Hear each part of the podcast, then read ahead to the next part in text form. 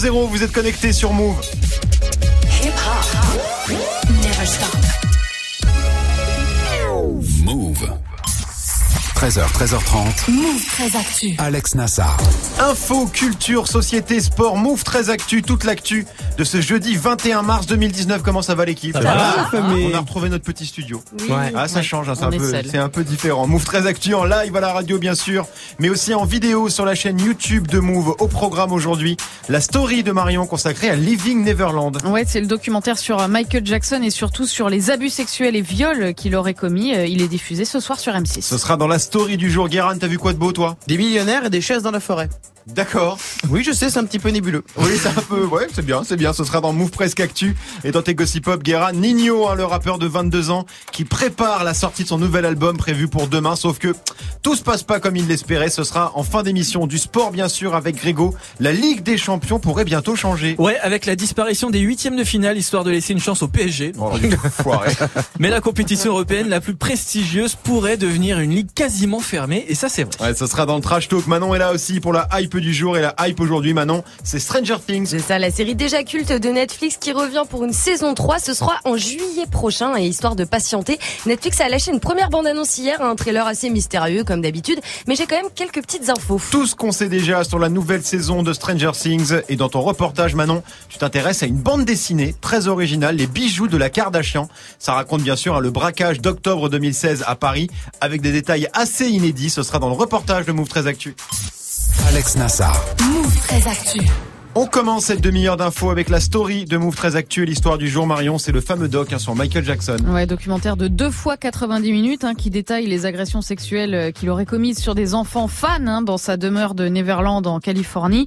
Il est diffusé euh, ce soir sur M6 à 21h avec deux témoins clés, euh, James Safechuck et Wade Robson, tous deux âgés de 10 et 7 ans à l'époque.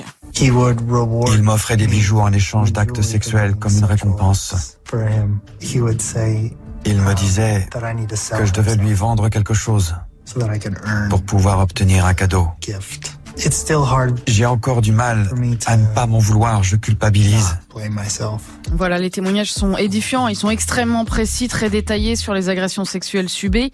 Et si euh, James euh, Safechuck parle de culpabilisation, bah c'est parce qu'il explique qu'il a mis du temps à réaliser que tout ça n'était pas normal, et puis parce qu'il avait témoigné hein, en faveur de Michael Jackson lors des procès pour attentat à la pudeur et agression sexuelle. Ouais, le premier procès c'était en 93 et l'autre en 2005. Hein. Ouais, tous les deux ont témoigné euh, à la demande hein, de Michael Jackson en 93. Les charges ont été abandonnées. Même chose en 2005 où Wade, 22 ans à l'époque, avait affirmé à la barre que oui, lui aussi dormait avec Michael Jackson, mais qui s'était jamais rien passé. On regardait des films et on mangeait des bonbons, disait-il. Un témoignage qui, là aussi, avait convaincu le jury de relaxer Michael Jackson. Et évidemment, hein, ce documentaire déjà diffusé aux États-Unis suscite énormément de réactions. Ouais, alors il y a les fans hein, qui se mobilisent avec des initiatives plus ou moins surprenantes. Hein. Par exemple, il y a une manif ce soir à Lyon, place Bellecour, pour dénoncer un documentaire à charge.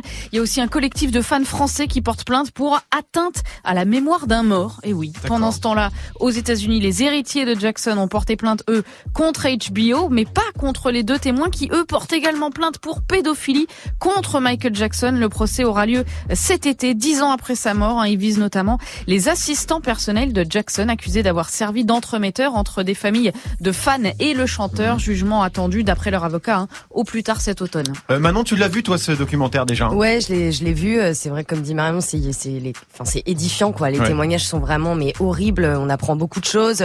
Et puis les témoignages surtout des mamans, parce qu'il y a aussi les mamans qui témoignent, sont très perturbants, quoi. Parce que mm. tu te dis, mais comment elles pouvaient pas s'en rendre compte de laisser leurs enfants, en fait, euh, voilà, dormir avec Michael Jackson.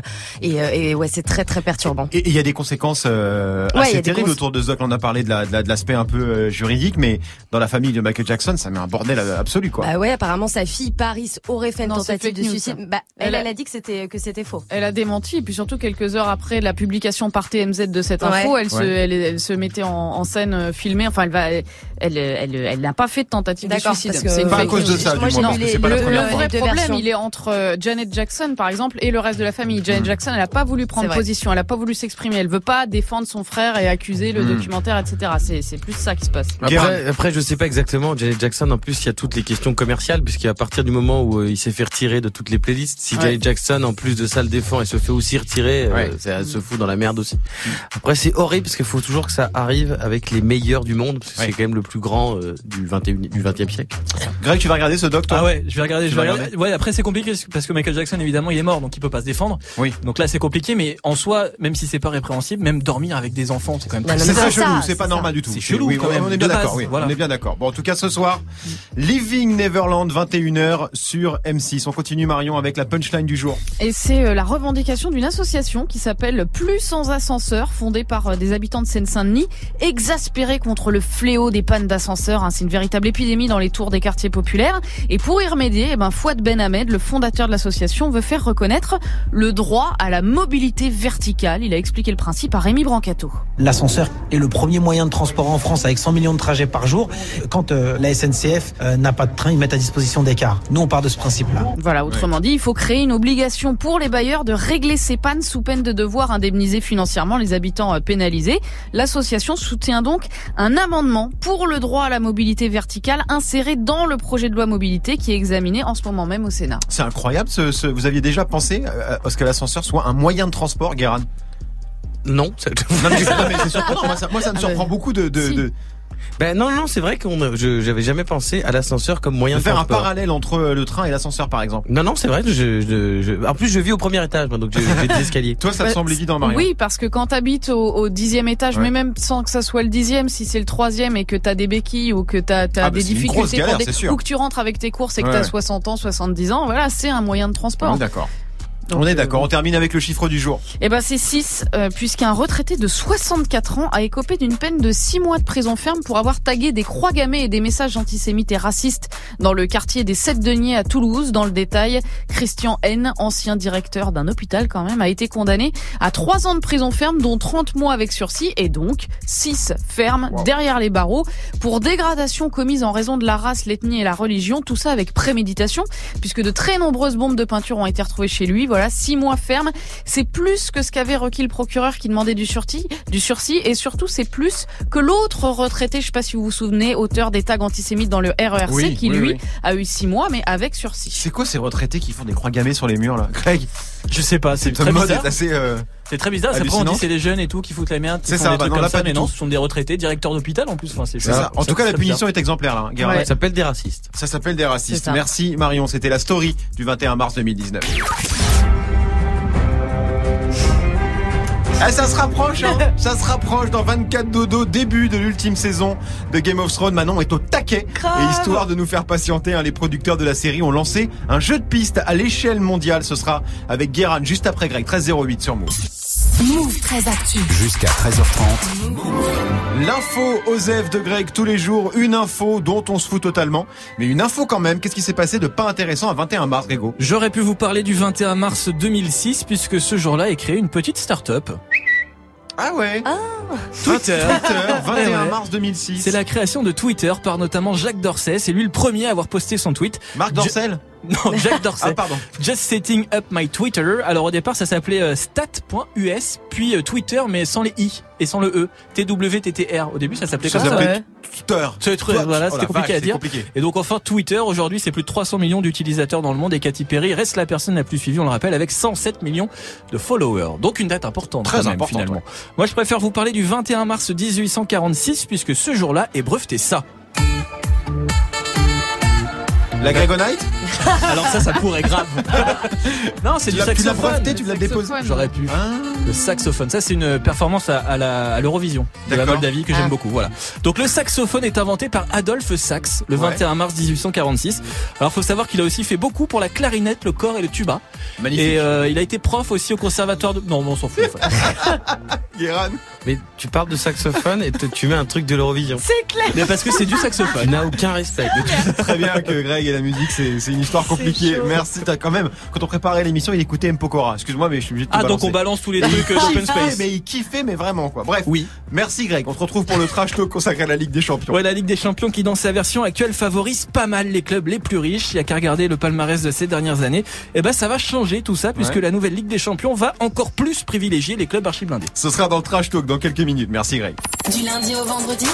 Move très actu. 13-10 sur Move, c'est l'heure de Move presque actu, les infos presque essentielles du jour, presque décryptées par Guérin.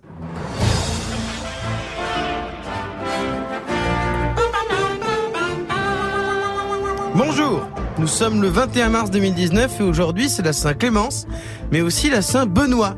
Deux prénoms qui, je trouve, vont très très bien ensemble. Mmh. Ouais. Hein, tu dis Clémence et Benoît, tout de suite tu les vois, les deux Ouais. petits amoureux chiants qui se connaissent depuis la première S dans un lycée catholique de Nantes. Euh, ils ont une page Facebook couple.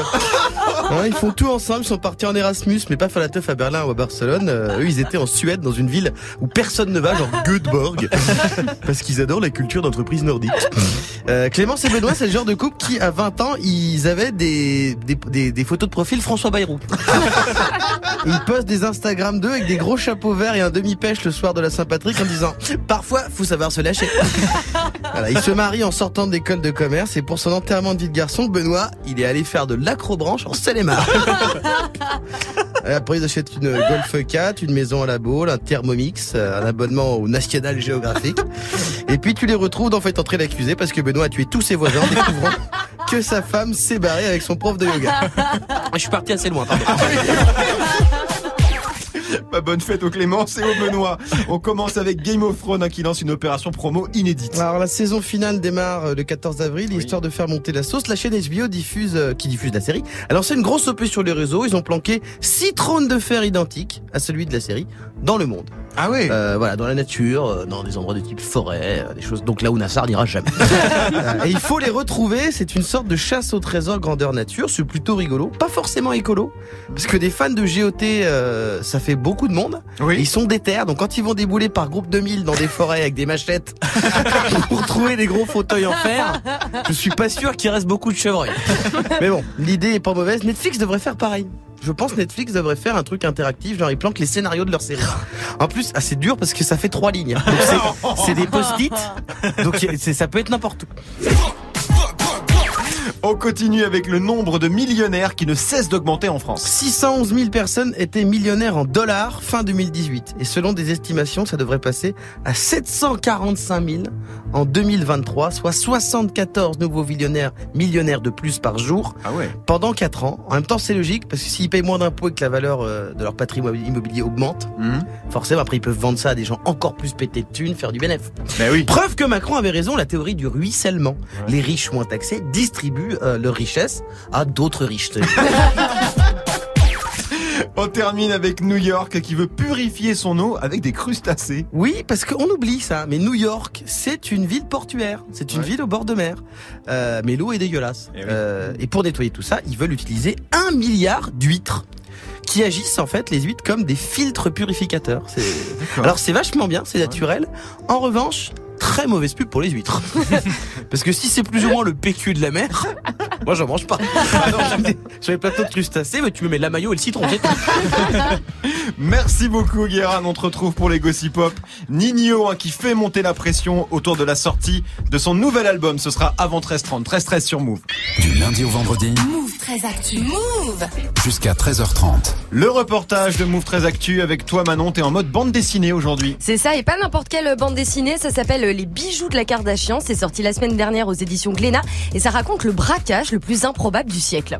La star de la télé-réalité euh, Kim Kardashian, agressée hier soir par des hommes armés. Des hommes cagoulés, déguisés en policiers, entrent dans cette résidence de luxe. Près de 9 millions d'euros, des bijoux qui lui avaient été prêtés et son alliance à 4 millions. Les cinq hommes ont réussi à prendre la fuite. Voilà, hein, c'était dans la nuit du 3 au 4 octobre 2016. Kim Kardashian est à Paris pour la Fashion Week et cinq cambrioleurs pénètrent sa résidence de luxe du 8e arrondissement. Kim se fait braquer, menacer, ligoter. Les voleurs, âgés de 60 ans en moyenne, hein, repartent avec plus de 9 millions d'euros de bijoux. On s'en souvient pas mal quand Ouais. même de ce braco, ça avait fait beaucoup de bruit. Enfin c'est surtout Kim hein, qui s'en est longtemps souvenu. hein. Bah ouais, écoute, un énorme traumatisme pour elle, hein, parce qu'après cette histoire, elle a disparu euh, des réseaux et des lieux publics pendant plusieurs mois. Plus d'interviews, plus de publications sur Instagram, et elle a attendu deux ans et demi avant de revenir à Paris. Alors, en même temps, euh, ça se comprend. hein, Voilà, c'est pas un truc tu te remets facilement. Et donc, les bijoux de la Kardashian, ça raconte ce braquage. Exactement, c'est une bande dessinée euh, illustrée par Grégory Mardon et écrite par deux journalistes, François Vignol, directeur de la rédaction de RTL, et Julien Dumont, grand reporter dans l'émission 7 à 8 sur TF1. Je l'ai appelé pour, euh, pour lui raconter cette histoire, c'était une évidence. L'idée, elle nous est venue euh, assez naturellement, en fait, parce que nous avions traité tous les deux avec François Vignol euh, le, le fait divers, le factuel pour nos médias respectifs. Et on s'était rendu compte, quand on a traité l'affaire, à quel point le fait divers et l'affaire et l'enquête policière avaient des côtés hors normes par la personnalité de la victime, évidemment, par le profil euh, des suspects et par le cadre dans lequel tout ça se passait. Voilà, donc un pari euh, post-attentat, une star euh, internationale, un butin colossal, des papy braqueurs, en scénario digne d'un film hollywoodien. Carrément, c'est un, un, scénario de film. Ce qui s'est passé d'ailleurs, pourquoi une BD et pas un film justement? Eh ben, C'est ce que j'ai demandé à Julien Dumont tout dans cette euh, affaire était euh, graphique et se prêtait potentiellement au dessin. On a Kim Kardashian elle-même, évidemment, qui se, qui se prête au dessin, mais on a aussi les braqueurs qui avaient des gueules, on a les policiers au milieu de tout ça, on a Paris euh, qui passe du Paris de la Fashion Week au Paris en état de siège post-attentat. Voilà, et tout ce qu'on voit dans la bande dessinée, c'est vraiment arrivé, hein, c'est pas du tout de la fiction ou de l'interprétation, et ça c'est parce que bah, les deux reporters ont travaillé la BD de la même façon que leur enquête journalistique. Une grande majorité des dialogues et des faits sont tirés des différents témoignages des protagonistes dans les procès-verbaux, dans les auditions, dans les confrontations, et qu'on a aussi rencontré des sources qui nous ont donné la chair, les ambiances, euh, la façon dont tout ça s'est déroulé. Et donc, on a croisé le travail euh, sur, euh, sur dossier et sur enquête et des rendez-vous avec des protagonistes. Ouais, donc ils, ont bossé, quoi. C'est un, un, vrai documentaire, mais version BD, quoi. Ouais, c'est ça, hein, la BD, mais aussi en avant le choc des cultures entre bah, les papy braqueurs old school et Kim Kardashian, la Rosta des réseaux, 130 millions d'abonnés sur Instagram. Et forcément, à l'époque, pas mal de gens s'étaient moqués de la situation. par contre, dans la BD, c'est pas le cas. On l'a traité plutôt sous la forme du polar. Il y a des aspects comiques, mais euh, on se refuse totalement dans la bande dessinée à se moquer de Kim Kardashian parce que dans cette affaire, euh, c'est une vraie victime. Et donc le, parti pris étant de, de sourire sur certaines répliques, notamment des braqueurs, dont on voit bien qu'ils viennent d'un autre monde que celui de Kim Kardashian. Pour certains d'entre eux, il semblait à peine la connaître. Il y en a même un en audition qui parlera de l'affaire Kim Basinger au lieu de l'affaire Kim Kardashian. Ah oui, Kim Basinger, c'est oui, star des années 80, ça, remonte à loin. Aucun rapport avec Kim Kardashian en effet. Bah non, et rien à voir. Et si le récit est très précis, au niveau graphique, il y a aussi eu beaucoup de taf. On n'est ni dans un dessin de caricature, ni dans un dessin ultra réaliste et on est dans un dessin qui raconte les faits avec parfois de la poésie, avec une mise en couleur qui retrace bien l'affaire. On va passer d'un univers assez gris qui est celui des braqueurs un univers un peu plus rose qui est celui du quotidien de Kim Kardashian avec en toile de fond du bleu, des petits oiseaux d'un réseau social bien connu.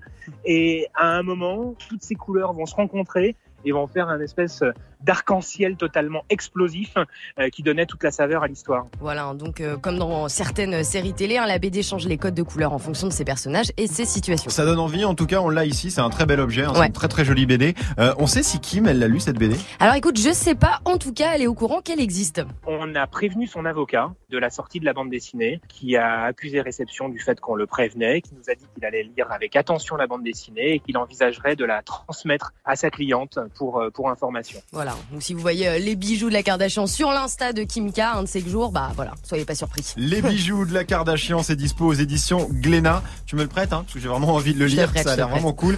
ça vous intéresse ce genre de BD, l'équipe, Marion? Ouais, moi d'autant plus que je l'avais pas suivi dans le détail, donc effectivement c'est une BD assez épaisse, donc je pense qu'ils font bien tout le tour de la question, donc ouais, moi ça intéresse. Greg? Ouais, mais surtout c'est étonnant parce que comme ces deux journalistes, tu te dis ils vont faire un doc, euh, comme on voit à la télé ou quoi, sauf que là c'est sous format BD. Je trouve ça hyper ah, intéressant en fait comme démarche quoi. Et c'est vrai que le, le, le, fait, l'argument du graphique, en tout cas, je pense, est, tout à fait justifié parce que oui, Kim Kardashian est graphique, sa vie est graphique, toute cette histoire était très graphique. Guéran. Ouais. Alors après, je dois avouer que je trouve ça, je suis assez curieux de voir. Après, sur l'aspect, je, je, il m'a convaincu avec l'aspect graphique des choses. Cependant, c'est un, presque un truc que moi j'ai plus envie de lire parce que toutes ces images, on les a. On a presque envie d'avoir, de laisser parler plus son imagination. un livre lambda, tu plutôt que non, mais plutôt que d'avoir quelqu'un qui nous a décidé une Kim Kardashian et où on va se dire, ah, ça ressemble, d'être parasité par des trucs. Et eh ben, écoute, tu le liras et puis comme ça, tu te feras un avis directement. Eh ben, euh, j'ai envie de te dire non, tiens. C'était le reportage de Move 13 Actu. Merci Manon. On te retrouve dans 5 minutes. Stranger Things est de retour. Oh mamacita, oh mamacita, est-ce que tu me supporteras dans la vie Nino avec Mamacita. Nino qui revient en force avec un nouvel album, ça s'appelle Destin. Ça sort demain. Grosse attente autour de ce projet, hein, sauf que bah comme d'habitude, rien ne se passe comme prévu. Ce sera avec Guérin dans moins de 10 minutes, 13-20 sur Move. 13h, 13h30. Move très actu. Move.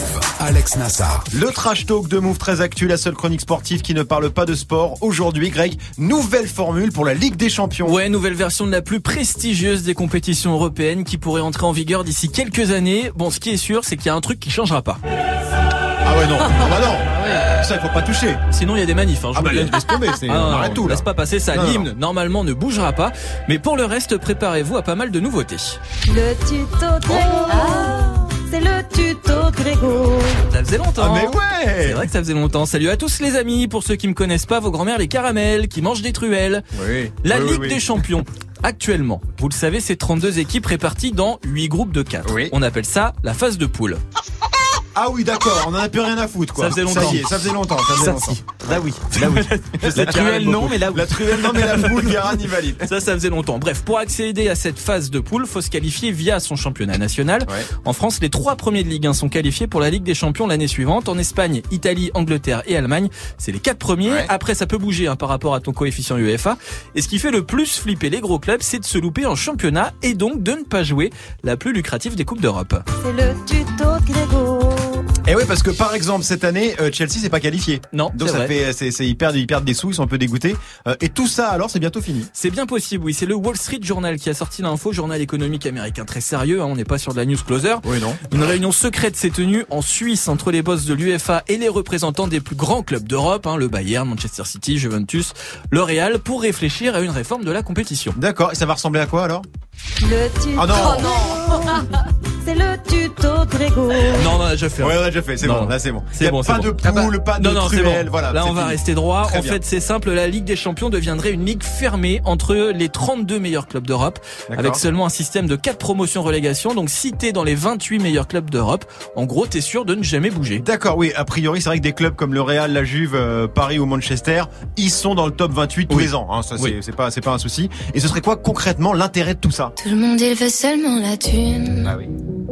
Et seulement ça, ça les fait bander. Ben oui, Nasser, la thune. Bien sûr. La monnaie, la moula, l'argent, les gros clubs seraient assurés chaque année de participer à la Ligue des Champions en encaissant les revenus télé et merchandising qui vont avec. Et j'imagine que ça va pas plaire à tout le monde cette nouvelle formule. Hein. Non, parce que encore une fois, ce système avantage les clubs les plus riches, les plus gros et les petits qui gardaient un espoir de participer à la Ligue des Champions sous son format actuel n'auraient quasiment plus aucune chance. Mhm. Et autre point qui fait parler aussi, il y aurait plus de matchs, des matchs qui se tiendraient le week-end et non en semaine comme actuellement, ce qui pénaliserait forcément les championnats nationaux Eh oui. qui eux du coup joueraient la semaine.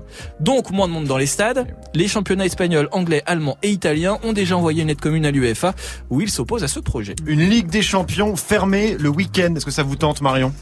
Je trouve ça complètement injuste et en même temps l'UEFA c'est pas le ministère de la Justice donc écoute je ne sais pas les, non, les mais gars attends. sont là pour faire de l'argent je, Mais moi, le je- problème, je, en plus, comprends pas ce système C'est que si l'UEFA ne fait rien, ne fait pas cette réforme, les clubs vont créer une Super League de leur côté sur exactement le même principe. C'est ce que révélaient les Football Leagues Ouais. euh, en fin d'année dernière, hein, Guérin. Ouais, après, euh, je sais que les clubs anglais sont totalement contre. Oui. Parce qu'ils s'en foutent complètement de la Coupe d'Europe. Ils s'en foutent, ouais, ils privilégient beaucoup le, les eux, compétitions nationales. Bah, quoi. eux, c'est le, le, le championnat le plus cher du monde, c'est le leur. Oui. Et franchement, les, tu, tu perds en demi-finale de, de Ligue des Champions, euh, t'es euh, Manchester. Mais si tu ponces Manchester City Oui. pour devenir, c'est vachement plus prestige. Si t'es champion d'Angleterre et que tu fais rien en, Coupe d'Europe, eux c'est pas grave. Ah bah, c'est-à-dire que, bien sûr, c'est-à-dire que même l'équipe C'est nationale. s'en l'inverse de chez nous, quoi. Et bah oui, parce que nous, notre championnat est nul. Bah oui, voilà, c'est. C'est un bon résumé.